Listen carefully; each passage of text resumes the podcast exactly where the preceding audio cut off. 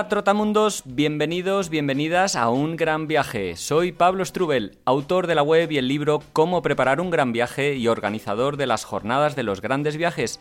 Y en este podcast quiero compartir la experiencia y aprendizajes de gente que ha hecho increíbles viajes de varios meses o años. ¿Empezamos?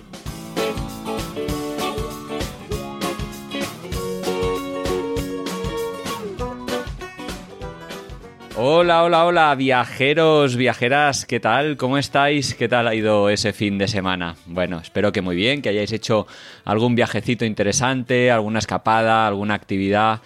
Y hoy, bueno, hoy es lunes. Bueno, depende de cuándo escuches esto, pero si lo estás escuchando hoy que lo publico es lunes, pero no te dé bajón, no te dé tristeza, porque aquí estoy Pablo Strubel con los podcasts de Un Gran Viaje para animar e inspirar esta semana que ahora arranca. Y además, hoy toca una entrevistaza. Ya sabéis que para mí todas las entrevistas son interesantes, de todos los viajeros aprendo, la verdad, y las disfruto un montón. Pero la de hoy con Pau Frank es que... Me ha encantado, me ha encantado y creo que la vas a disfrutar un montón por las anécdotas que cuenta, por cómo lo cuenta, eh, los berenjenales en que se ha metido, la sinceridad con la que habla.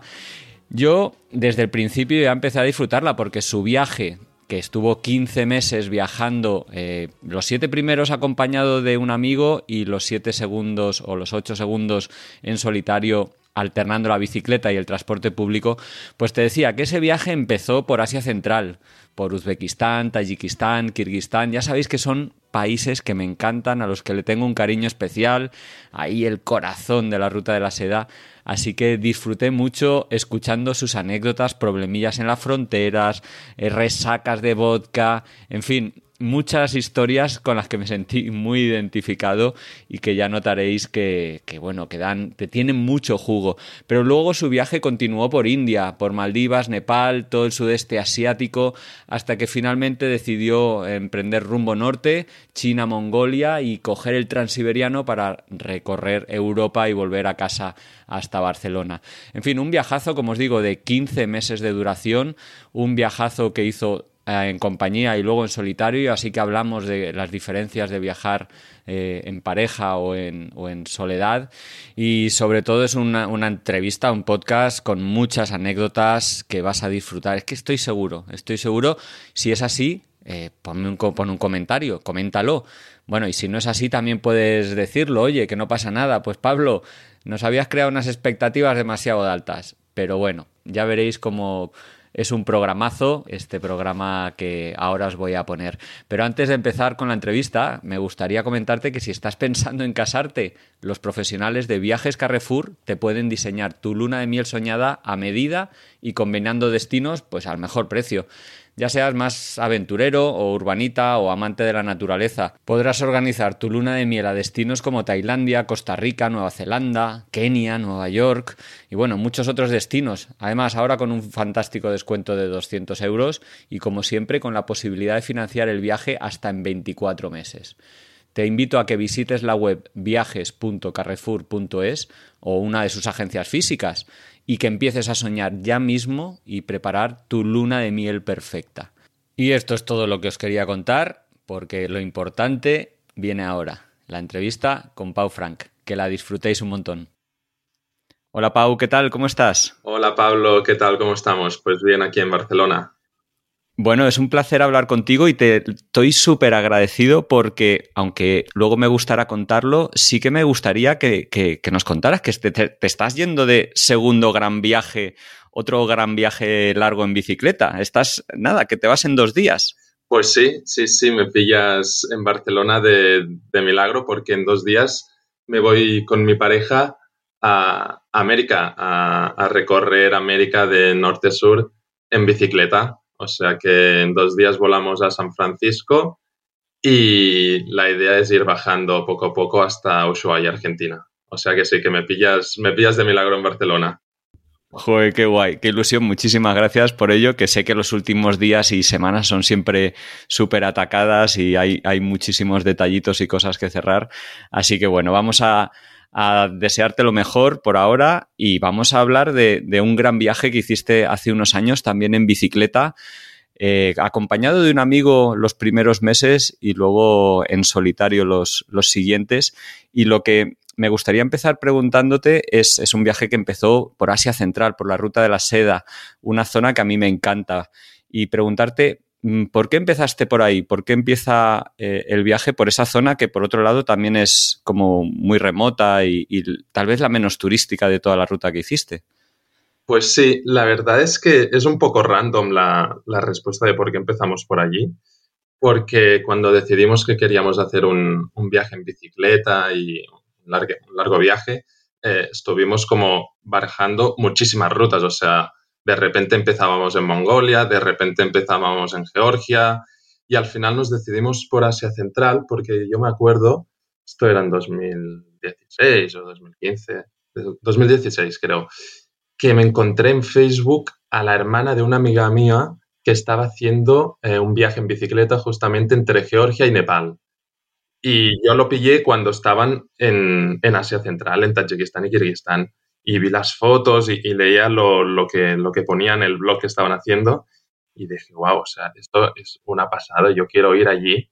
Y se me puso entre ceja y ceja y dije, le conté porque esto es otra cosa, empezamos tres el viaje, tres amigos, después nos sí, pasamos a ser dos enseguida y al final me quedé solo, pero y se lo, se lo conté a mis amigos de tenemos que ir allí y, y al final empezamos por allí, sí, sí, y, y también lo que siempre cuento, que yo antes de, esto no sabía nada de, Asia, Central, o sea, no sabía, sabía que había unos países allí, pero no sabía nada ni de Tayikistán, ni de Kirguistán, ni de Uzbekistán, y la verdad que fue un descubrimiento increíble.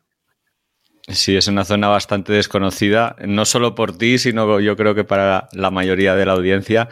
Una zona que yo le tengo mucho cariño, también hice la ruta de la seda y va, esa zona es, es tremenda. Y me gustaría empezar, bueno, preguntándote o seguir preguntándote por eso que acabas de comentar, porque cuando la gente hace viajes largos, normalmente o lo hace en solitario o lo hace con su pareja, pero en tu caso, os, empezasteis el viaje tres personas que luego seguiste durante siete meses con otro amigo, es, una combinación un poco, poco frecuente y, bueno, preguntaros cómo, cómo surge esta, esta idea de viajar con amigos. Sí, pues mira, la verdad es que mm, somos tres amigos del, del colegio de toda la vida y en 2015 Em, los tres habíamos terminado la carrera, las prácticas y nos encontrábamos sin nada que hacer en la vida, bueno, buscar trabajo, pero antes, antes de eso, antes de volver o de entrar a la realidad adulta, más bien, decidimos hacer un pequeño viaje y nos marchamos em, un mes y medio a Indonesia. Y fue increíble. O sea, al menos, bueno, para los tres fue increíble y para mí fue un descubrimiento brutal lo de viajar sin, verdad que teníamos un mes y medio, pero un mes y medio ya te da bastante para, pues para hacer un poco lo que quieras y, entrar más en el viaje que no sea solo vacaciones.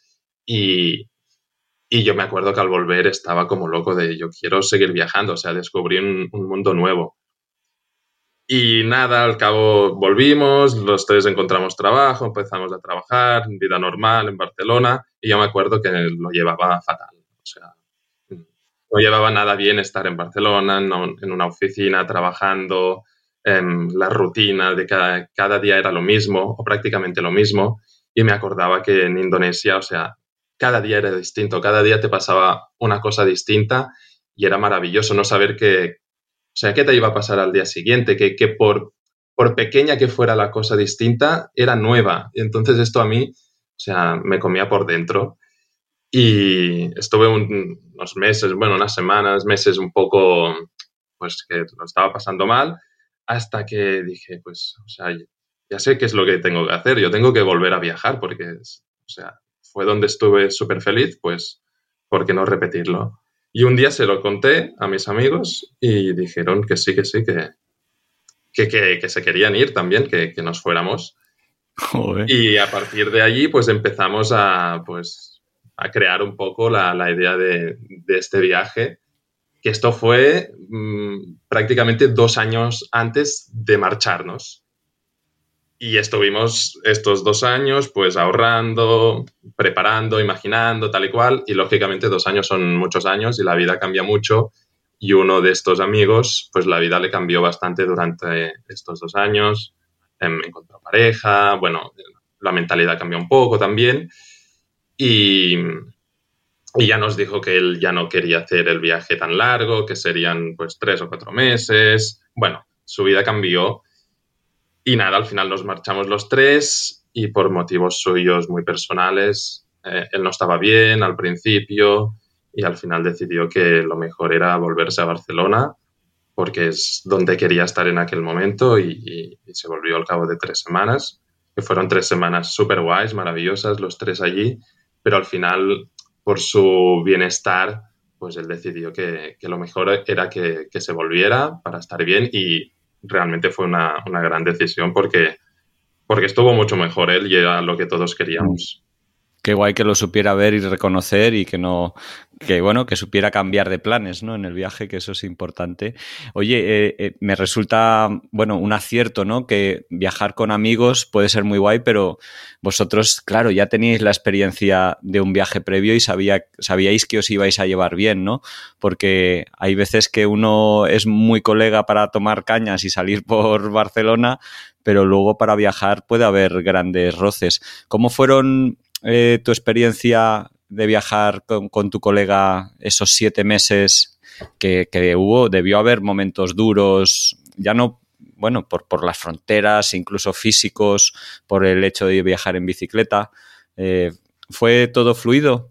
Pues buena pregunta. O sea, a grandes rasgos, sí. O sea, fue, fue todo bien.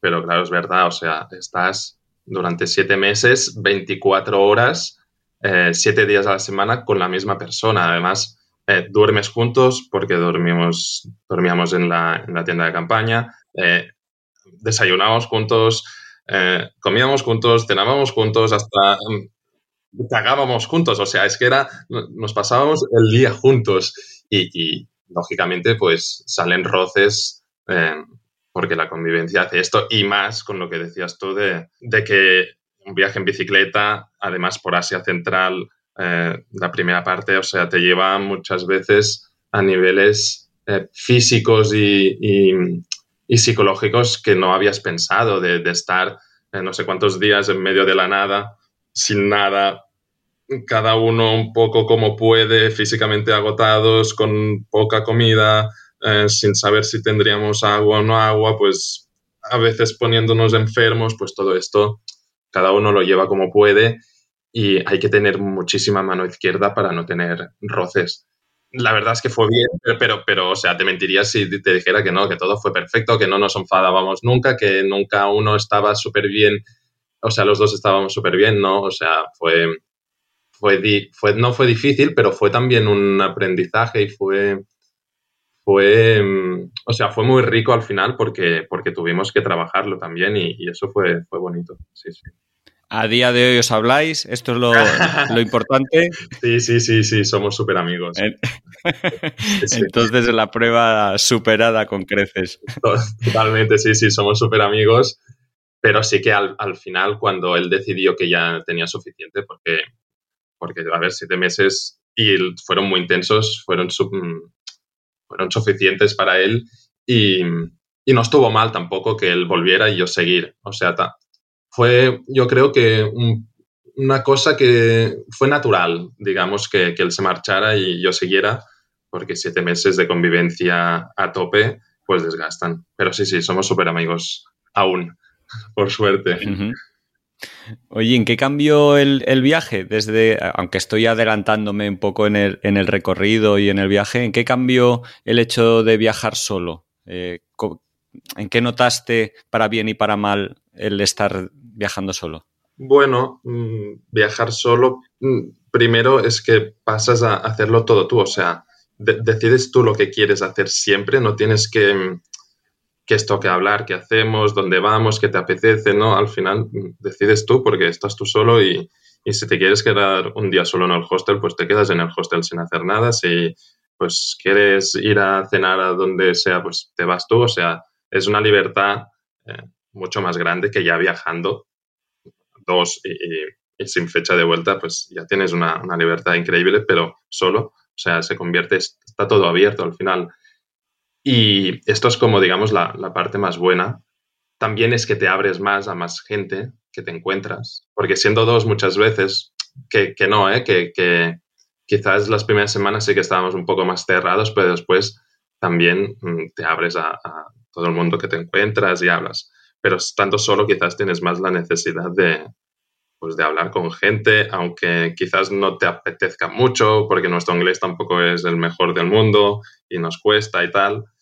Estando solo, si quieres, mm, si no quieres estar totalmente solo tú con tu mundo, pues tienes que interactuar más y esto también, pues, pues está bien.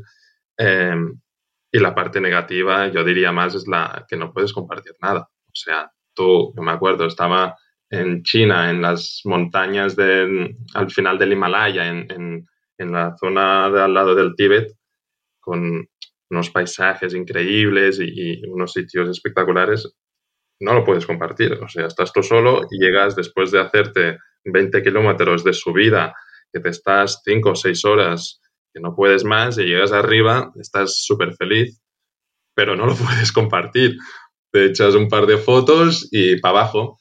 Y esto sí que es un poco, no diré triste, pero sí que es un poco como, ostras, aquí sí que encuentro, echo de menos a, mi amigo. O, por ejemplo, en China también, eh, en esa travesía por, las montañas, me puse enfermo, bastante enfermo, y no tenía nadie, o sea, estaba completamente solo. Me, me, acuerdo cuando me puse enfermo en Tayikistán, pues que mi amigo cuidó de mí. O cuando él se puso enfermo en Kirguistán, que yo cuide de él. pues cuando estás solo, pues no tienes más remedio que, pues no sé, poner el corazón fuerte y, tirar para adelante. Y estas cosas sí que, sí que, bueno, cuestan un poco más. Sí, sí. Mi, mi conclusión final o, lo que pienso ahora es que yo prefiero viajar con alguien, o sea, compartir viaje también es verdad que pienso, pues quizás ahora que me voy con mi pareja, em, pues quizás nos podemos separar un par de semanas y a mí me gustaría quizás hacer un poco de rutilla solo, pero que, no sea estando, no sé, ocho meses solo, sino quizás pues, oye, yo quiero ir allí, pues si tú no quieres me esperas aquí, voy y nos encontramos allí, pero que no sea la, tónica porque, porque es mucho más rico al final compartir las cosas y, y te sienta también mejor.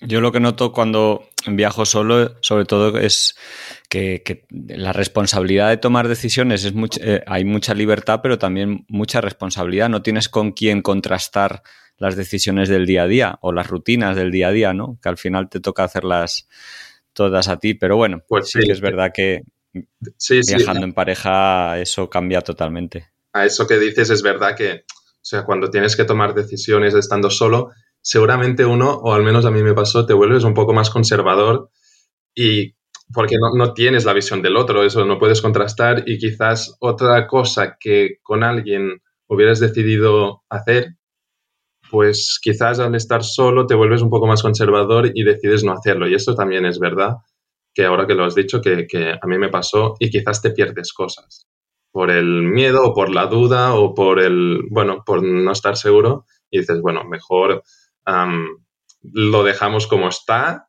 por si, por si acaso. Bueno, si te parece, entramos un poquito en lo que fue el viaje, en un poco la ruta en particular, porque me apetece mucho saber de vuestra experiencia. Empezasteis el viaje en Samarcanda, en la ciudad más importante o más histórica de Uzbekistán, que fue el corazón de la, de la ruta de la seda, un, lugar mítico. Y, y ahí ¿Qué tal os fue por Uzbekistán? Porque mi experiencia en ese país es que son gente súper hospitalaria, como que se alegran mucho de, ver al, viajero, a pesar de que es de los más turísticos en esa zona, comparado con Tayikistán, Kirguistán o Kazajstán, que fuisteis después. ¿Cómo fue la experiencia y esos primeros días o semanas por Uzbekistán? Pues sí, un poco lo que has dicho, o sea, son gente increíble. Eh, em, te digo que empezamos en Samarcanda cuando decidimos que empezábamos por Samarcanda no sabíamos demasiado em, por qué era tan importante Samarcanda o, la gracia de Samarcanda. Eh, lo hicimos un poco porque quedaban, un día quedamos con la, la chica esa que te dije que había hecho el, viaje en bici desde Georgia a Nepal, le, le preguntamos, ¿por dónde podemos empezar? O sea, es que no tenemos ni idea. Y nos dijo, empezar por Samarcanda. y decimos, pues vale, pues nos vamos para Samarcanda. Y, y fue un acierto, yo creo. Eh, Uzbekistán fue un país increíble. Estuvimos dos semanas porque de Samarcanda ya nos fuimos hacia Tayikistán, pero no hicimos la, la ruta que hace comúnmente la gente, que es directo y vas a parar, digamos, al norte de Dushanbe, sino que bajamos hacia el sur, pasamos por Sharizad, eh, Boisun, Karshi y hasta la frontera Andinov, que no nos encontramos a ningún turista y fue increíble porque de dos semanas, eh, o sea, no plantamos la tienda ningún día. O sea, no dormimos ningún día en tienda de, de campaña. Me acuerdo que la segunda noche, además, eh, que era la noche de San Juan, que aquí en Cataluña pues, es un, día muy importante, y justo habíamos pasado de Sharizaps y nos pusimos, dijimos, bueno, nos salimos de la carretera a ver si encontramos dónde dormir. Y estábamos por un camino y, pasó un coche, se detuvo y una chica nos dijo en inglés, oye, ¿a dónde vais? Eh, ¿Que estáis buscando dónde dormir? Y nosotros, mm, pues sí y nos dijo, pues venir, venir, que os invito a nuestra casa. Eran una familia de padre, madre, em, dos hijos pequeños y el hijo de ella. Eh, fuimos a su casa como un pueblo y nada, nos, bueno, nos acogieron de maravilla, estuvimos, ah, nos duchamos con palanganas y tal, eh, nos, nos hicieron la cena, me acuerdo, y me acuerdo que, no, o sea, nadie hablaba inglés, solamente la, hija, que era la que nos iba traduciendo. Claro, esto también, eh, cenamos con, los hombres, o sea, con el padre y el hermano. Las mujeres nos servían, que esto era un poco chocante. Además, nosotros no paramos de insistir, no, no, que, o sea, que sentaros con, nosotros, que queremos cenar todos juntos. Pero fue un poco difícil esto. Al final estás en su casa y tampoco sabes hasta qué punto tienes eh, el poder, no, no, no, el poder, sino puedes em, tirar de la cuerda, ¿no? Y al final, pues bueno, si ellos quieren esto, aunque no nos parezca bien, pues es lo que hay. Me acuerdo que no paraban de salir eh, botellas de vodka, que no nos paraban de servir vodka, o sea, fue una cosa increíble. Porque además nos dimos cuenta que había una palabra mágica, que si nosotros decíamos vodka en voz alta, el, el hombre, que por cierto se llamaba Mao Zedong, o sea que era ya Sí, e-, era una movida increíble. El tío, al cabo de dos o tres segundos, cogía la botella de vodka y nos servía chupitos, que no son chupitos como los de aquí en España, ¿no? Son chupitos como en una taza de café, te lo llenan todo. Y los tenías que vaciar. Y bueno, o sea, nos fulimos los tres. Después vino un vecino también, porque claro, éramos los nuevos y tal. Nos fulimos los tres, cuatro, tres botellas de vodka a palo seco. pillamos una turra increíble cuando llevábamos dos días en, en Uzbekistán. Eh, o sea, no, sabíamos dónde nos metíamos. Al final me acuerdo que insistimos tanto que vinieron las mujeres también, estábamos todos allí, nos, hicieron, nos hicimos no sé cuántas fotos. Bueno, fue, fue algo increíble. Y al día siguiente, lógicamente, pues, o sea, ninguno de nosotros podía montar en bicicleta. Era, era imposible. Y me acuerdo porque nosotros dormíamos fuera, donde tienen esas tarimas. Ah, sí, sí, sí. Los top chan, que se llama, así como una cama elevada, bueno, una plataforma elevada con colchonetas. Sí. Eso es, donde también comen y tal, pues dormíamos allí. Y me acuerdo que por la mañana, primera hora, ya estaba Mao Zedong tirando em, pues a saco de agua en el suelo porque hacía un calor horrible. Y me acuerdo que nos despertábamos con una resaca terrible eh, desayunamos un poco y nos pusieron las, pues todas las mantas y donde dormíamos dentro de la casa con el aire acondicionado para que pudiéramos dormir todo el día porque nos vieron que estábamos muertos. Sí, sí. Y nada, nos quedamos ahí durmiendo todo el día. Ah, por la mediodía nos hicieron palov.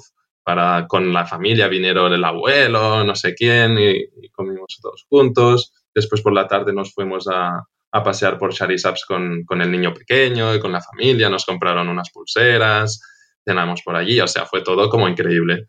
Y así el día siguiente, pues ya con menos resaca, pues cogimos las bicis y, nos marchamos. Y eso, claro, o sea, llevamos tres días en, o cuatro en Uzbekistán y fue como, es que no nos lo podemos creer. O sea, esta gente em, son increíbles y, y, nosotros es que estábamos como esto, que, que no nos creíamos lo que nos estaba pasando. Sí, sí, y bueno, a esto siguió, pues que cada noche, o prácticamente cada noche, nos acogían, también te sacaban siempre la botella de vodka, pero aprendimos a, decir que no, que, no podíamos ir de, de, borrachera en borrachera, porque, o sea, es que, estaba bien brindar con la gente y tal, pero, pero sin pasarse, porque es que no, se nos iba de las manos. Y la verdad. Sí, la verdad es que esa, esa región del mundo que, que claro, son musulmanes, pero eh, también han tenido mucha influencia soviética.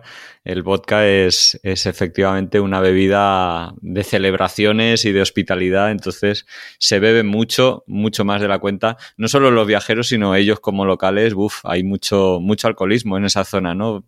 Quitando un poco el, esta parte lúdica y festiva, la verdad es que es un, problema para, para esa región. Totalmente. Y, y además, un lo, lo, que decías, que te choca mucho porque son musulmanes y, se están bebiendo botellas enteras de vodka. Y, o sea, si, no lo sabes, es que te choca muchísimo que, pase esto.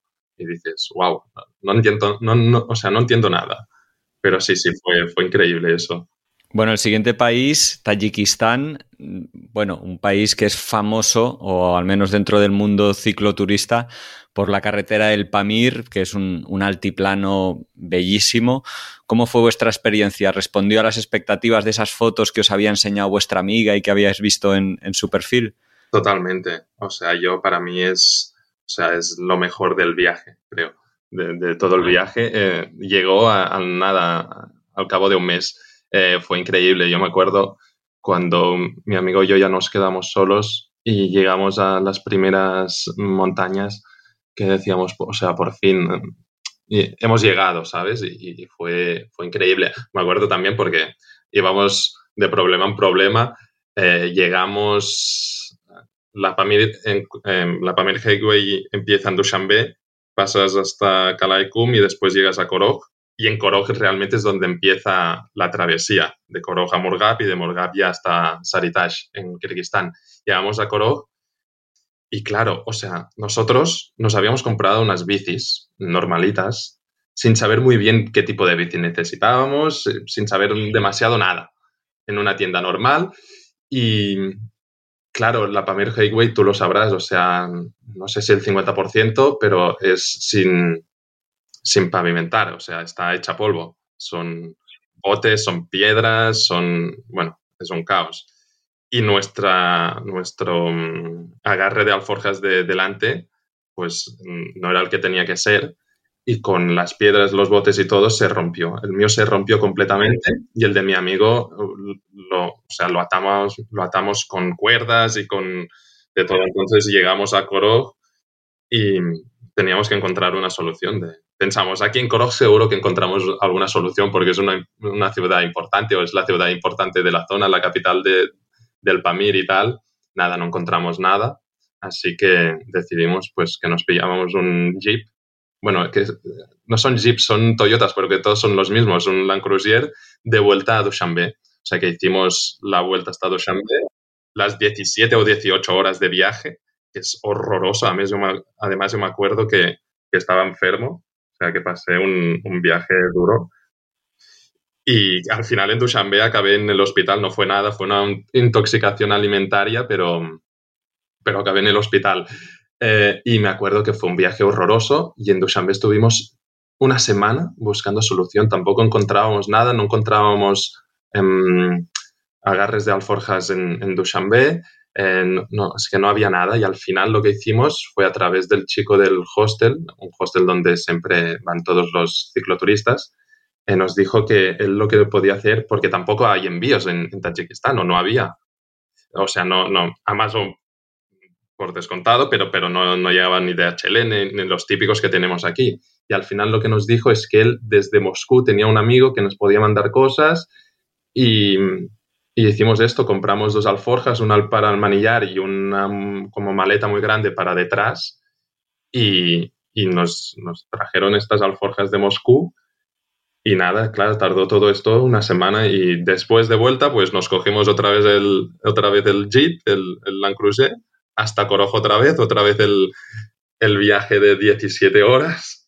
Nos, nos trajo de vuelta a Corojo y de allí pues ya, o sea, volvimos a empezar otra vez el viaje por la Pamir, que aquí sí que ya fue espectacular, o sea, decimos un trozo de la ruta de la M41, que es la ruta, digamos, principal, y después cruzamos por el Cargush Pass, que fue un paso horroroso de arena, como si estuviéramos en la playa, que no, no puedes pedalear, subiendo a 4.000 y pico metros, sin agua, me acuerdo.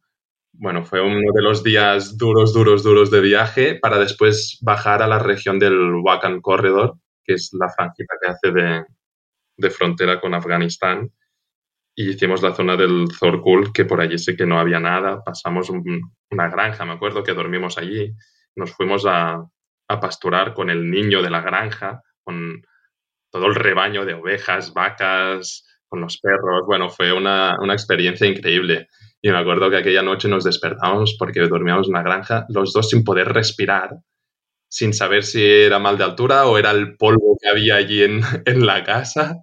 Pero bueno, fue, fue una experiencia súper súper guay a la vez que dura. Y los paisajes fueron increíbles. O sea, estábamos los dos como, esto es increíble, pero tenemos un poco de ganas de llegar a Morgap y descansar un poco. Sí, sí. Hmm. La verdad es que en esos momentos ahí sí que viene bien tener una compañía, ¿no? Cuando estás empujando la bici, alguien que te diga, venga, venga, que vamos a llegar, que vamos a llegar. También supongo que en las fronteras, bueno, supongo, no sé, pero las fronteras de Asia Central no son siempre fáciles. No sé si tuvisteis algún problemilla en los cruces por allí. Mira, yo, al contrario de lo que dice mucha gente, porque lo he escuchado en tu, podcast, mucha gente dice que no le gustan las fronteras, que las fronteras son un rollo, todo esto. A mí, a mí las fronteras me gustan, pero te diré por qué. A mí las fronteras me gustan por lo que representan. O sea, cruzar una frontera para mí, el día que llegaba el día de cruzar la frontera, para mí era un día excitante porque quería decir que cambiaba, cambiaba algo, cambiabas de país, cambiaba lo que te ibas a encontrar. O sea, era un día como de emoción de, pues, he hecho todo lo que he hecho, he llegado hasta aquí. Quiero decir que es como hemos... Mm, dejamos atrás una parte del camino y empezamos algo que en principio tiene que ser nuevo, gente nueva, cultura nueva, em, hasta idioma, moneda. O sea, para mí era como, como cerrar una puerta y abrir otra adelante y, a mí esto me gustaba muchísimo. Y, recuerdo cada una de las fronteras que, cruzaron, que he cruzado como,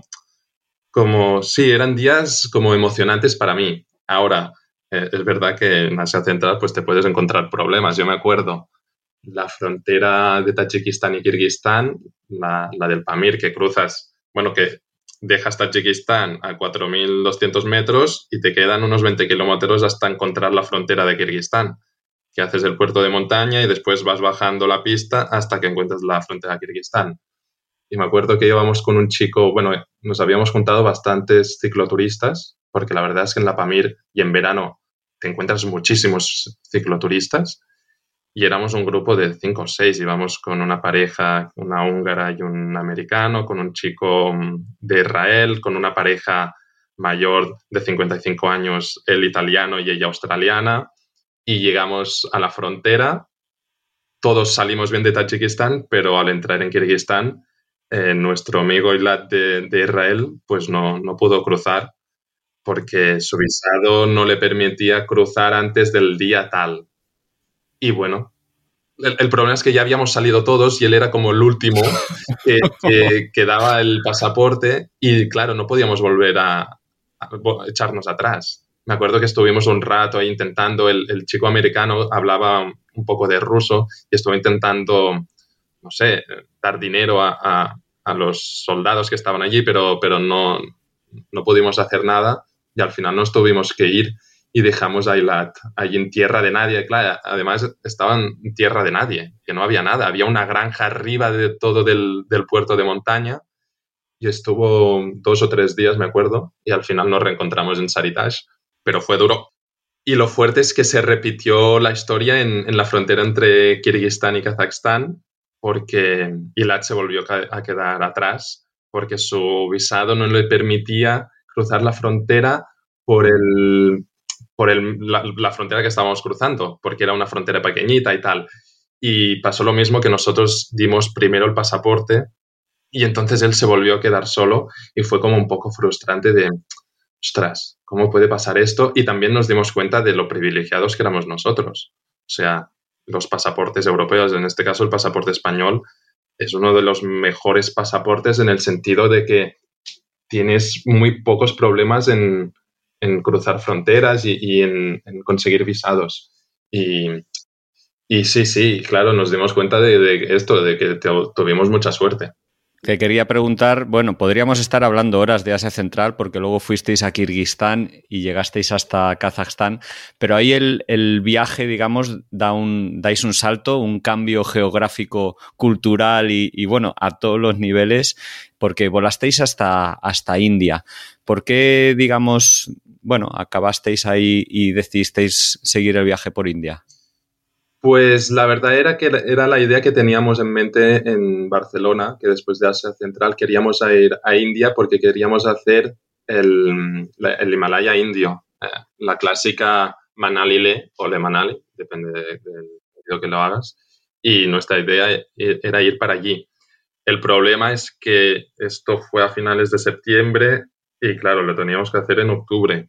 Y en octubre los pasos de carretera de 4 y 5 mil metros en India ya estaban cerrados por las nieves y tuvimos que cambiar de opinión y decidimos, esto sí que fue el contraste, pues bajarnos al sur de India y volar a Mumbai en vez de, al Himalaya y bajar hasta Goa. Que esto yo me acuerdo que para mí fue durísimo porque pasábamos de estar en las montañas con frío, sin gente, sin gente quiero decir, países súper poco poblados en Asia Central y de repente llegas a Mumbai, una de las mayores urbes del mundo, con un calor y una humedad terrible y era como, es que no entiendo nada, ¿qué, qué está pasando? O sea, y, me acuerdo, estuvimos dos o tres días en Mumbai, que fue chulo, por allí visitando la ciudad y tal, y después ya nos pusimos en marcha en bici por la costa y eso que era, es, es un, tramo de, era un tramo de camino que no había o sea, no, es la India que todos tenemos en la cabeza de coches pitos, o sea, sí, pero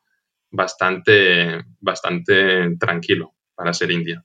Pero me acuerdo que la humedad, el calor, o sea, a mí me dejaban, me dejaban que, no, podía, o sea, era, era horroroso. Y al final con mi amigo decimos, eh, decidimos parar un poco y decidimos a medio camino pues cogernos un bus y, y llegar hasta Goa, hasta Goa en, en, autobús. Y ahí es donde tuvimos otro problema, que es que subimos las bicicletas a un autobús, los, los conductores súper contentos, se hicieron fotos con nosotros, tal y cual, y a medio camino escuchamos un ruido muy fuerte, nos giramos y vimos las bicicletas volando detrás nuestro. Y sí, hombre. Te lo juro, y fue como, ¿qué? ¿Cómo? Y nosotros, ¡ah, stop, stop, stop! El, conductor paró, bajamos corriendo, fuimos donde las bicis y bueno, claro, las bicis en medio de la carretera estaban hechas polvo. Ostras. Y bueno, pues bueno, los volvimos a subir al, autobús, esta vez ya dentro, no en no, no encima. Fuimos hasta, hasta Goa y allí pues tuvimos que, pensar un poco qué hacer porque no podíamos continuar en bici, estaban hechas polvo las llevamos a un taller que nos hicieron un poco unos apaños y tal, pero las bicis no estaban, no estaban demasiado bien. Y allí pues empezamos a viajar un poco pues sin bicis, o sea, nos llevamos las bicis lógicamente, pero, pero en autobús y las bicis como podíamos y tal. Y fue, fue un cambio muy grande, sí, sí.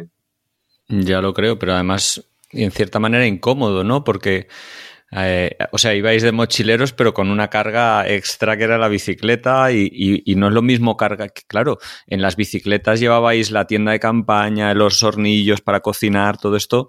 ¿Cómo lo hicisteis para llevarlo eh, ahora que erais mochileros? Eso es. La suerte es que, o sea, en Goa estuvimos un tiempo, dejamos las bicis y todas las alforjas en, en el hostel y nosotros llevamos una mochila como de trekking y nos hicimos como una maleta aparte con todas las cosas que necesitábamos. Cuando estábamos en Goa solo necesitábamos cosas de playa y, o sea, no necesitábamos ni cocinar, ni abrigos, ni tal y cual. O sea, la mochila pequeña nos iba bien.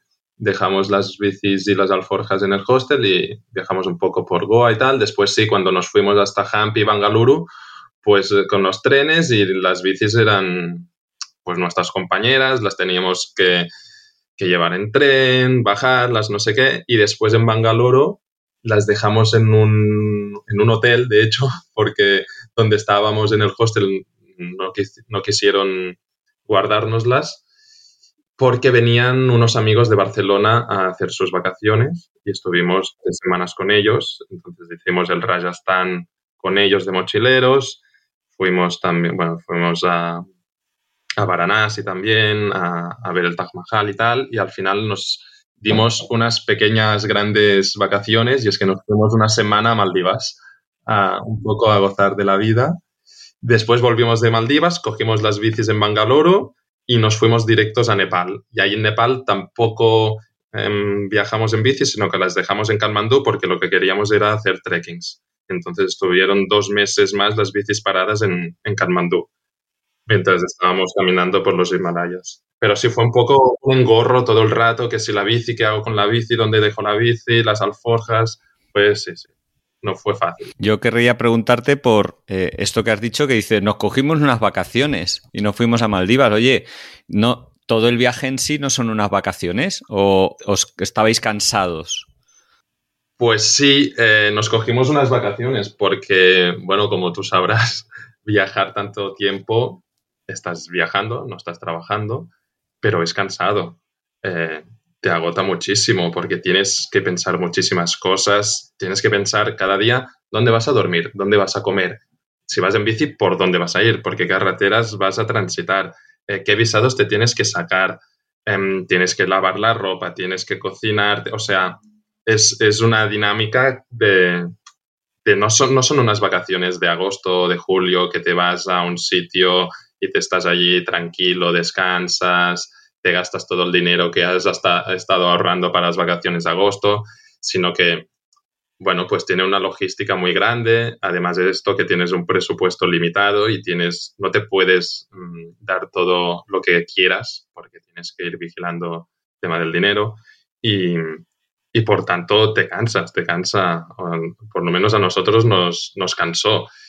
Y, ya que venían estos amigos de Barcelona y tal, dijimos, pues ahora quizás estaría bien hacer un break y parar un poco este viaje. Además, cuando viene la gente de afuera, que también supongo que, te habrá pasado lo mismo, tú seguramente llevas un ritmo de viaje más tranquilo o más austero, mm, haces más lo que quieras. Cuando viene la gente de fuera, lo mínimo que puedes hacer es hacer lo que ellos quieran.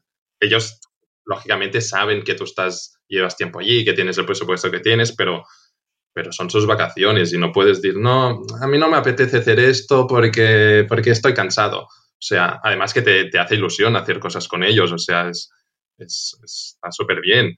Y para ti ya supone un cambio grande de dinámica y, y esto es súper guay, porque estás en un viaje y de repente cambia tu rutina y es como si estuvieras haciendo otro viaje de nuevo con aquellas personas, que después cuando se van viene el, el traumita de, ostras, me he quedado solo. Bueno, en este caso nos quedamos solos otra vez y ahora qué coño hacemos? O sea, estamos como, como semidepresivos durante unas horas de, pues, pues vale, nos hemos vuelto a quedar aquí, tenemos que reemprender lo que estábamos haciendo y esto cuesta.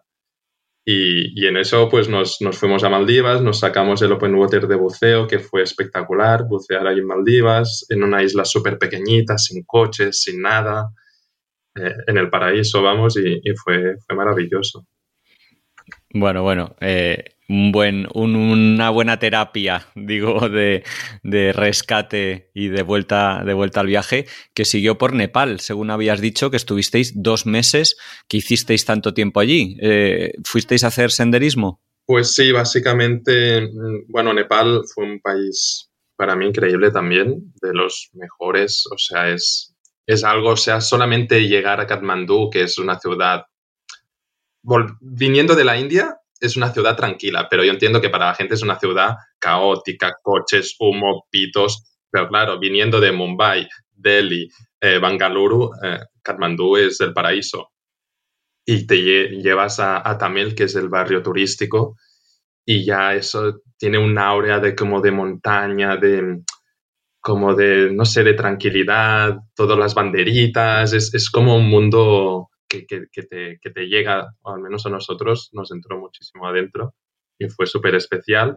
Y nada, decidimos hacer primero el trekking de los Anapurnas, el circuit que estás como 20 días caminando, que además fue, fue súper guay porque enseguida nos encontramos a una pareja de argentinos eh, que estuvimos haciendo el trekking con ellos, después a otra pareja de españoles que también nos juntamos los seis. Me acuerdo que justamente en mi cumpleaños era en esa época y nos pegamos una fiesta como improvisada ahí a 2.500 metros después de hacer ya como el paso de 5.000 metros ya bajando, que fue maravilloso.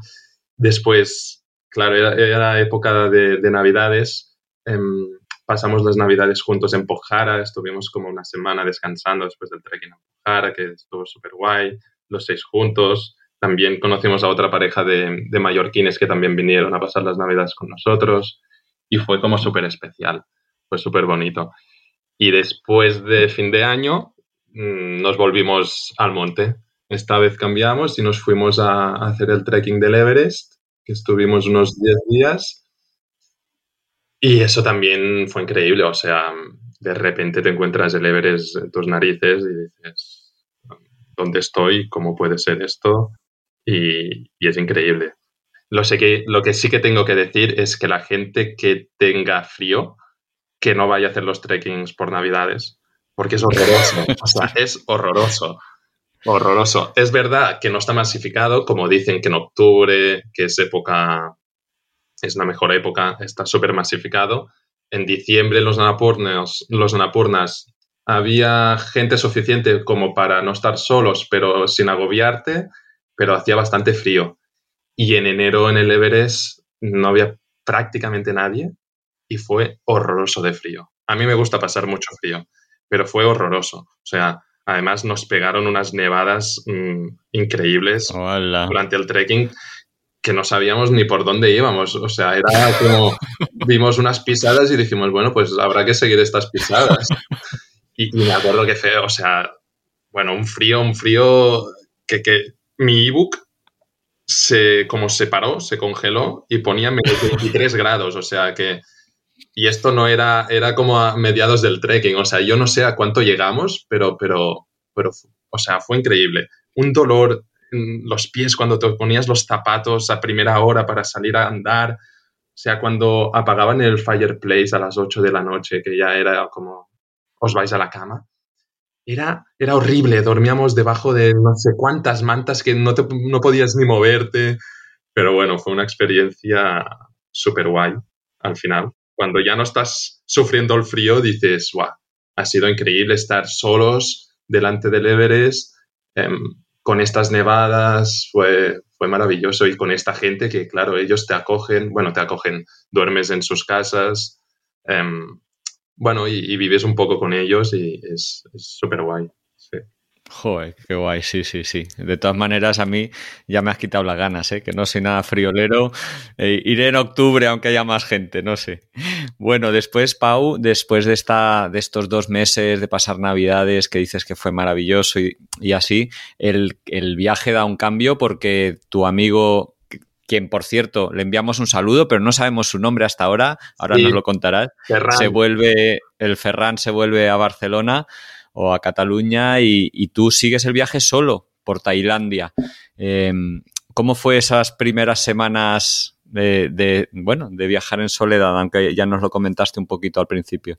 Sí, pues bueno, sí, Ferran se volvió para, para Cataluña y yo me quedé solo y dije, pues me voy a Tailandia porque es donde dice la gente que es muy fácil viajar solo. Y porque yo quería ir a China, pero antes de ir a China dije, bueno, pues me bajo, me bajo el sudeste asiático, que todo el mundo dice que es súper fácil conocer gente y tal. Y fui a Tailandia y al principio era, era como súper raro, me acuerdo en Bangkok, además que vienes de, de del Nepal, vienes de la India, que es todo muy rudimentario. Llegas a Bangkok y yo era como estoy en Europa, o sea, parece una ciudad súper moderna. Me acuerdo que fue súper chocante. Y, y, nada, después de enseguida me bajé a las islas de, de abajo de al sur, hacer snorkel, hacer un poco más de buceo y allí conoces a gente, o sea, y además está, está llenísimo de catalanes y españoles, o sea, es, es complicado estar solo cuando estás por allí. Y después que me volví a Bangkok y ya cogí la bici y empecé a, a pedalear hacia el norte, hacia Laos y después China, pues me acuerdo que volví a, volví a encontrarme a los amigos españoles con los que pasamos navidades en, en Nepal pues habíamos quedado que nos encontrábamos en Chiang Mai, entonces estuvimos tres semanas en Tailandia y Laos con ellos. Cuando ellos avanzaban en autobús, yo me tenía que ir un par de días antes para llegar en bicicleta, para, para volvernos a encontrar. Y eso estuvo muy bien porque era como un poco solo y otra vez acompañado. Y, la verdad es que, es que fue muy guay viajar con ellos un, un poco de este modo. Y después sí que ya en Laos ellos Em, pues se fueron creo que a Sri Lanka o ya no me acuerdo dónde, y yo ya puso, puse en dirección China, que de hecho me acuerdo que, claro, cuando te vas acercando a la frontera de Laos-China, todo ya va cambiando. Y de, de, repente, como me faltaban tres días para llegar a China, y, y llegué a un pueblo que era como si estuviera en China, y yo era como, pero ¿dónde estoy? O sea, he pasado ya. He pasado ya. He atravesado la frontera sin darme cuenta. Claro, y, y, todo cambia. Es que cambia la comida, la gente, o sea, es que cambia todo. Los supermercados, los, los hostels, y, y es súper chocante. Y yo, pero si estoy a 150 kilómetros aún, no entiendo nada. Y me acuerdo que al final, bueno, de esto es que me invitaron a una boda, porque pasé en bicicleta y había muchísima gente y ¡ah! Te, te empiezan a gritar que vayas, que vayas, que vayas. Y al final dije, bueno, paro, me acuerdo que vi dos bicicletas más y dije, bueno, mira, hay dos, dos viajeros más. Y estaban dos chicos alemanes allí y estuvimos pues todo el día de boda, nos quedamos a dormir, estuvimos otro día allí en casa de, de una gente del pueblo y fue, fue súper divertido, la, gente bailar, o sea, la, la comida fue súper guay. Y después me dije, bueno, hago la última noche antes de entrar en China, porque China me daba mucho respeto de estar solo, el idioma totalmente no saber nada, eh, no entender nada, como un país mmm, que me daba mucho respeto y me dije, pues haces la última noche en el último pueblo antes de la frontera y ya por la mañana cruzas y poco a poco. Y me acuerdo que llegaba al pueblo ese y era China, o sea, era completamente China. No había nadie de Laos allí. Estuve como dos o tres horas dando vueltas por allí con unos edificios gigantes, gigantescos. Y además que estaban construyendo muchísimos nuevos.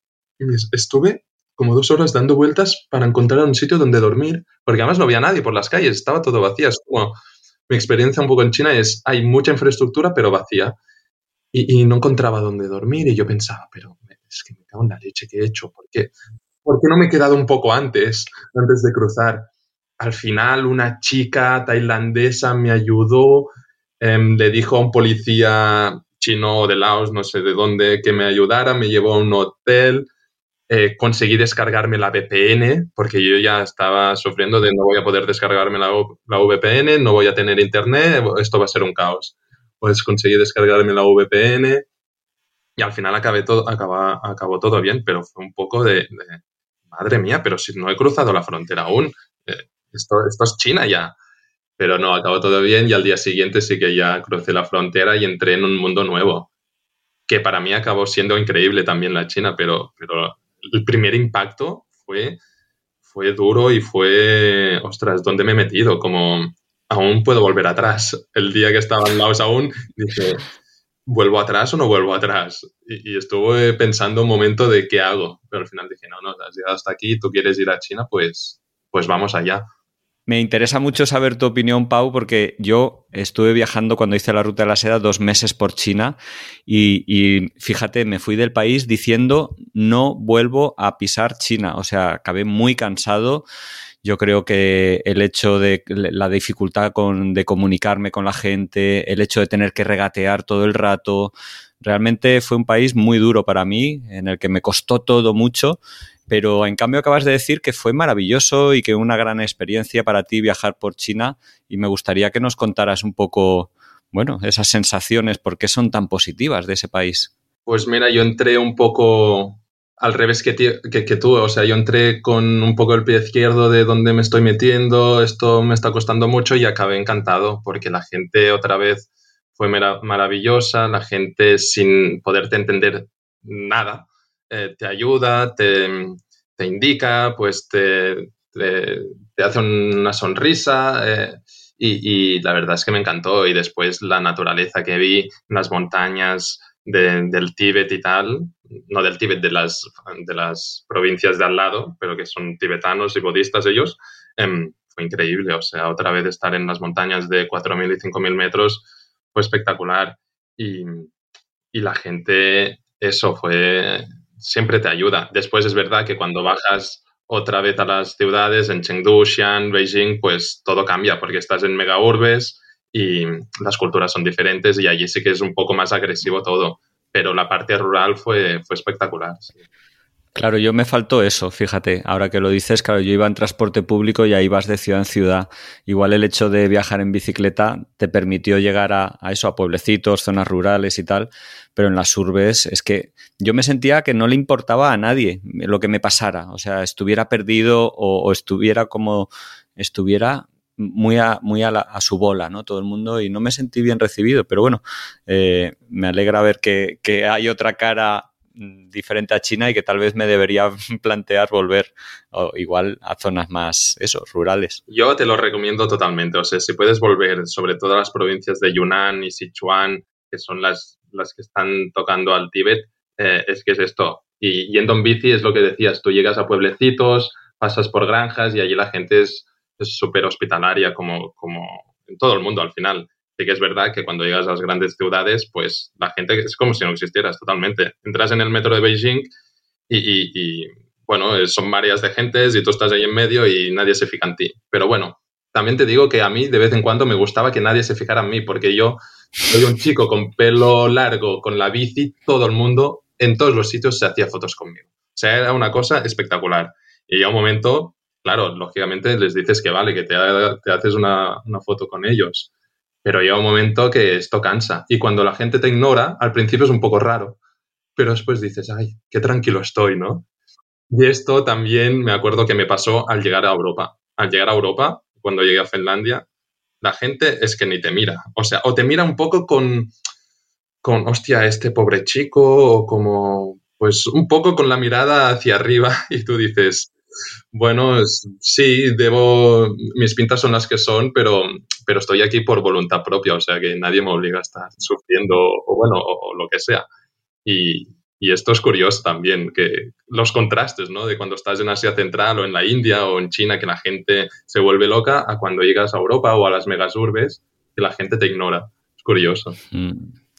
Sí, Sí, sí, la verdad es que eso lo he escuchado de más cicloviajeros, es verdad que, Europa cambia totalmente la dinámica. Y, a Europa llegaste eh, usando el transmongoliano, eh, si no me equivoco, porque bueno, en tu ruta llegaste hasta Beijing, a Pekín, ahí giraste hacia el oeste, eh, ya empezó, digamos, ese regreso a través de Mongolia y allí pillaste el tren que estuviste no sé cuántas horas metido dentro del tren, del tirón. ¿Cómo fue aquella experiencia? Fue horrible, pero, pero guay a la vez. O sea, claro, yo cogí el tren de Ulaanbaatar a Irkutsk porque la visa que tenía de Rusia era solo 10 días y solo podía pernoctar dos días fuera del tren. Entonces, yo quería ir al lago Baikal y por tanto la primera parada fue en el lago Baikal. Hice 24 horas desde Ulaanbaatar a, a Irkutsk en el lago Baikal. La suerte es que llegué a las 4 al mediodía y el otro tren salía al otro mediodía y tuve un día completo y bajé al lago y tal, que es espectacular. Y después el otro tren ya era Ulaanbaatar-Moscú, directo. Y son 96 horas, que son tres días y medio. Y claro, o sea, es que te vuelves un poco loco porque, porque no sabes dónde estás, a qué hora es, si tienes que dormir, que no, y, al final la rutina pues es dormir, te vas durmiendo, cuando tienes internet un poco pues me descargaba capítulos para mirar cosas o pelis, leer, escuchar música, mirar por la ventana, y pero lo vas rápido, comer, cuando para un poco el tren, me acuerdo, claro, las, era un tren que estaba lleno de locales y nadie hablaba inglés. Y yo con las como azafatas del tren, bueno, ya me conocían que estaba allí todo el día porque la gente va subiendo hace 10 horas, hace 8, hace un día como mucho, pero yo estaba allí todo, todo el viaje. Y les ponía la calculadora del móvil para que me marcaran los minutos que estaba el tren parado. A veces eran 7, a veces eran 3, a veces eran 25 a veces eran dos horas, como en Ekaterimburgo, que salí de la estación y fue como, bueno, estoy dos horas caminando, moviéndome. Pero fue, fue, no sé, fue muy largo, se me fue, o sea, fue eterno estar allí 96 horas y al final mm. por fin llegué a Moscú, estuve todo un día en Moscú, hice la noche, porque llegué de madrugada, hice todo el día, la noche y al día siguiente, por la noche, me fui hasta Finlandia, que fue ya el último tren, y, y ahí empezó el regreso porque el regreso yo lo que quería era volver poco a poco, o sea, no quería volver de repente, no, no, quería coger un avión con desde Ulaanbaatar y ahora Barcelona en 15 horas y, de repente te encuentras en el aeropuerto y no sabes ni quién eres, ni dónde estás, ni qué te ha pasado. Yo quería que el regreso fuera poco a poco para ir pues mentalizándote de que esto se acaba, de que vas llegando, volver a, a una cultura similar a la tuya y la verdad que esto me ayudó. Los tres meses que estuve bajando desde Finlandia hasta Barcelona fueron un poco como para concienciarme también que iba llegando. Me vinieron a ver amigos, porque en Europa es mucho más fácil. Y fue una, una bajada un poco más light que, que me ayudó. Ya, eso yo creo que es muy buena idea porque si no el regreso es un bofetón, ¿no? Vas digiriéndolo poco a poco y, y tú estuviste tres meses recorriendo Europa, ¿no? Hasta llegar a, a Barcelona. ¿Por qué, ¿Por qué, decidiste poner fin al viaje? ¿Era el tiempo que habías previsto? ¿Ya estabas cansado? O, bueno, no bueno, la verdad es que cuando estaba en China intenté aplicar para la visa de la Working Visa de Nueva Zelanda, no salió porque, porque hay muy pocas y se fue. Y entonces cuando no salió dije, pues mira, quizás me vuelvo. Ya estaba un poco cansado también de viajar, de la logística, empezaba a echar de menos a mi gente y al final dije, pues, pues me vuelvo. O sea, si empiezo a no gozar y a no disfrutar del viaje, quizás es que, es que tenga, tengo que volver. Y hmm. pues me escuché un poco y dije, pues me vuelvo. Y sí, sí. Y decidí hacerlo esto de manera lenta, no cogiendo un avión de un día para el otro, sino de manera lenta para acabar de como completar bien el viaje y tal y, decidí volver poco a poco. Esto, mira, lo decía Salva Rodríguez, que estuvo 10 años dando la vuelta al mundo en bicicleta. Decía que cada X, X meses, ¿no? O cada año, él se planteaba, ¿sigo disfrutando del viaje? Sí, pues continúo, ¿no? Pero que llegó un momento en que dijo, sigo, sobre todo en Europa, ¿no? Que ya, ya vio que no estaba disfrutando y, y supo reconocer que era el momento de volver, ¿no? Que, que hay gente que se cree que porque el viaje, el gran viaje sea más largo es mejor y, muchas veces no lo es, porque al final se viven tantas cosas, tantas experiencias, con tanta intensidad, que bueno, que el regreso forma parte del viaje porque hay que madurar, hay que asimilar toda esa información. Y ahí quería preguntarte por tu regreso, cómo fue, si fue fácil, duro, qué tal te reencontraste y reintegraste en el mundo laboral y con tus amigos, no sé, qué tal fue la vuelta a Barcelona. Bueno, fue, o sea, fácil no es, la verdad, eh, hay que ser honesto. Fue aunque llegué poco a poco, al final, un día, o sea, llegué pedaleando a mi casa y, cuando llegas y, bueno, vuelves a ver, me estaba esperando toda mi familia, mis amigos y tal, y cuando llegas y de repente, pues duermes en tu cama, eh, el día siguiente no tienes que hacer las alforjas y volverte a poner encima de la bici, pues te quedas como un poco vacío y dices, ¿y ahora qué, qué hago? Y claro, es que la gente continúa con su vida. O sea, el día que regresas sí es todo muy bonita, pero el día siguiente era lunes, pues todo el mundo trabaja. Y yo estaba solo aquí en casa de mi madre y decía, y ahora pues no sé, ¿qué hago? Fue, fue complicado. Es verdad que tuve la suerte que conocí a la que es mi pareja durante el tramo final de mi viaje, que es otra historia, pero bueno, cuando llegué a Barcelona tenía como este soporte emocional que, que fue de, de gran ayuda pero, pero sí, y además te das cuenta que a la gente le interesa poco tu viaje. y, a uno no le da para ir explicando, pues esto, esto, porque, porque te das cuenta que la gente tiene otros intereses y que la gente pues tiene su vida y que si el trabajo no sé qué, que si mi pareja tal, que, que si yo qué sé, que si el piso, que si nos vamos de fiesta, que si este fin de semana. Y tú te encuentras un poco que, que no sabes, o sea, que estás como muy out. Yo me, me acuerdo que estaba como muy fuera de muchas conversaciones, que estaba ahí sentando con mis amigos y estaban hablando de cosas que yo pensaba, es que esto a mí no me interesa nada. Y era un poco frustrante de volver a estar allí con lo que los había echado de menos. Y al volver allí era un poco, me siento un poco fuera. Pero bueno, eh, la parte positiva es que poco a poco, con las semanas y los meses, pues por lo menos a mí y Barcelona te, te vuelve a, a, coger y vuelves a entrar en la rueda y esto ya no lo para nadie y, y al cabo de, de, unos meses pues ya pues eres uno más y ya, y ahí estás. Sí que es verdad que siempre tienes como este pensamiento, esta cosa dentro que dices es que otra vida es posible o, hay otra manera de, pues de pasar la vida. Y siempre tienes ese gusanillo de, pues, pues no sé si mi vida va a ser siempre aquí en Barcelona o no. Bueno, que ves por lo menos que hay alternativa. O durante un tiempo, no para siempre, lógicamente, pero que hay alternativas a, la vida de trabajar, fin de semana, trabajar, fin de semana y así 40 años seguidos. Pero bueno, también tengo que decir que al cabo de seis meses pues empezó el COVID y, y eso que, bueno, si aún estaba un poco removido, pues ya pues fue total.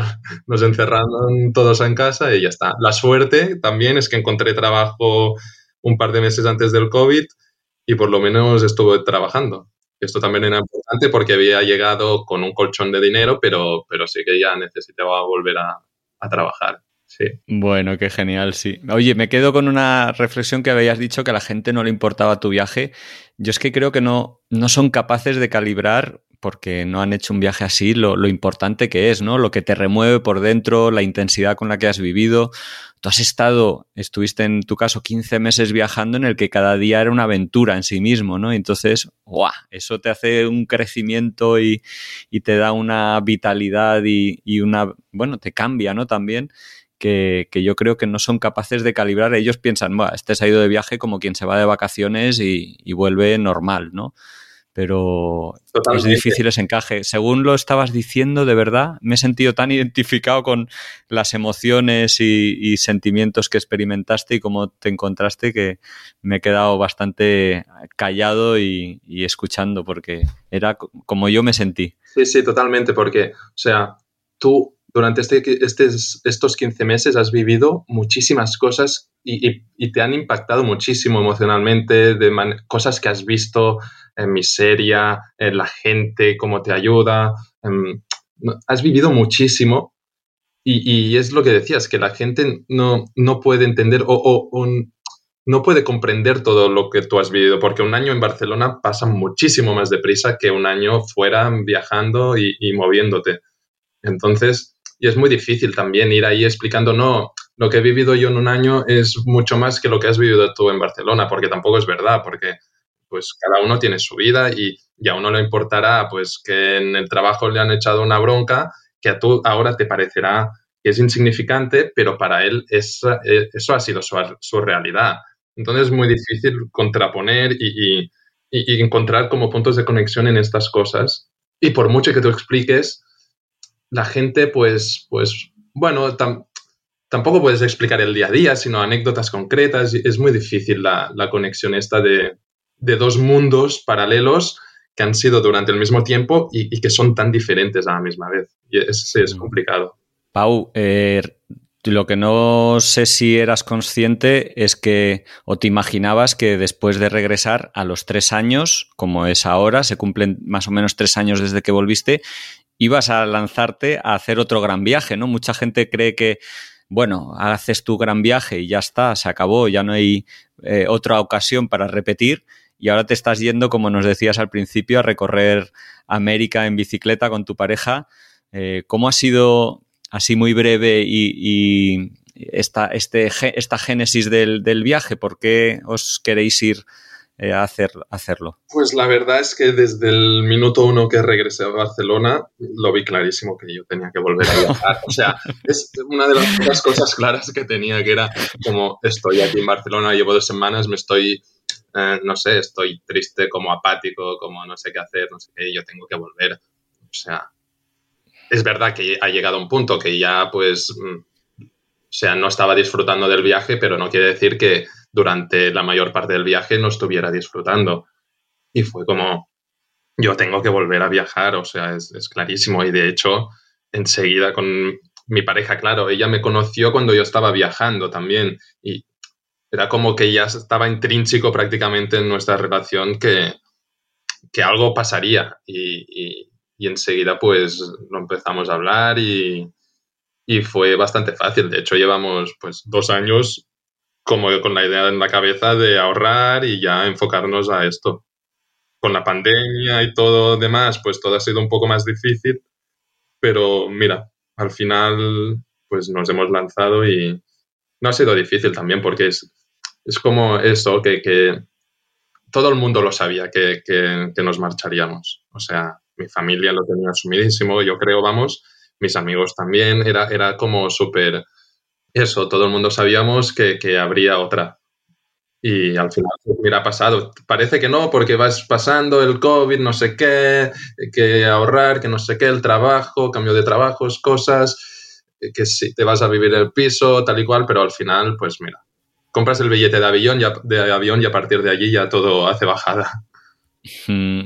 Oye, ¿hay alguna manera de saber un poquito más de este viaje? ¿Vas a contarlo, vas a narrarlo en alguna red social o en algún blog o algo? Sí, de hecho nos hemos hecho un Instagram que se llama Biciclista, bueno, en catalán, Biciclistes, con ese final.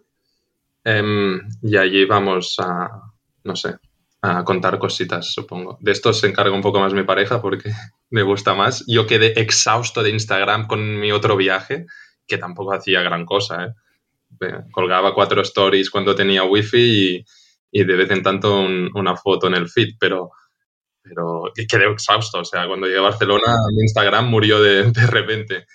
Pero no, sí, vamos a, vamos a hacer cosas. También es la manera, yo creo, de que mucha gente que son amigos, conocidos, te sigan sin que tú tengas que estar contando, enviando todo a todo el mundo, sino que es un poco más, pues quien no quiera mirar lo mira y quien no, pues no te haces el pesado, ellos no se, hacen se hacen pesados contigo, o sea que es una buena manera, creo.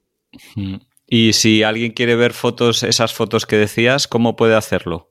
¿Era, ¿Lo colgaste de manera pública en Instagram? Mm, lo tengo cerrado. Yo me pueden seguir si quieren, es paufm7, mi Instagram. Si entran dentro de biciclistas, ya, ya verán mi perfil allí también. Vale. En cualquier caso, bueno, me vas a enviar a unas fotillos que yo voy a poner en la entrada que siempre escribo en ungranviaje.org, así que será posible, bueno, ponerte cara y ver algunos de los lugares por los que transitaste y que hoy nos has estado contando eh, de manera tan apasionada en, este, en esta conversación. Pau, muchísimas gracias por tu tiempo. De verdad ha sido un súper placer conversar eh, contigo, saber un poquito más de tu viaje y de verdad me, pasaría horas hablando, pero bueno, eh, digamos que intentamos acotar a una hora nuestras conversaciones y quien quiera seguir más, pues ya tiene ahí biciclistas, que también pondré el enlace en la entrada del blog y en la descripción de este podcast, por si alguien no sabe encontrarlo y, y poder seguir vuestra aventurilla.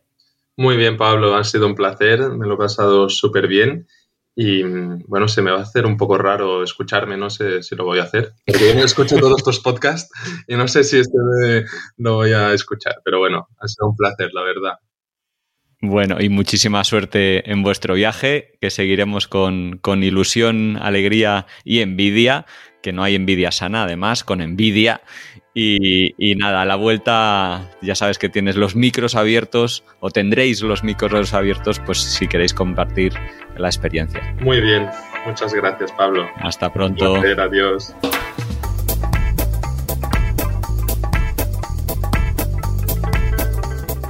Y esto ha sido todo por hoy. Os quiero dar las gracias por haber escuchado hasta aquí. Si os ha gustado mucho, compartidlo, dadle al like o bueno, poner cualquier comentario que os parezca relevante porque eso nos da mucha energía y ganas de seguir adelante con este proyecto. Un saludo a todos los oyentes de Radio Viajera, iBox, iTunes, Spotify o allí donde nos estéis escuchando y hasta la semana que viene.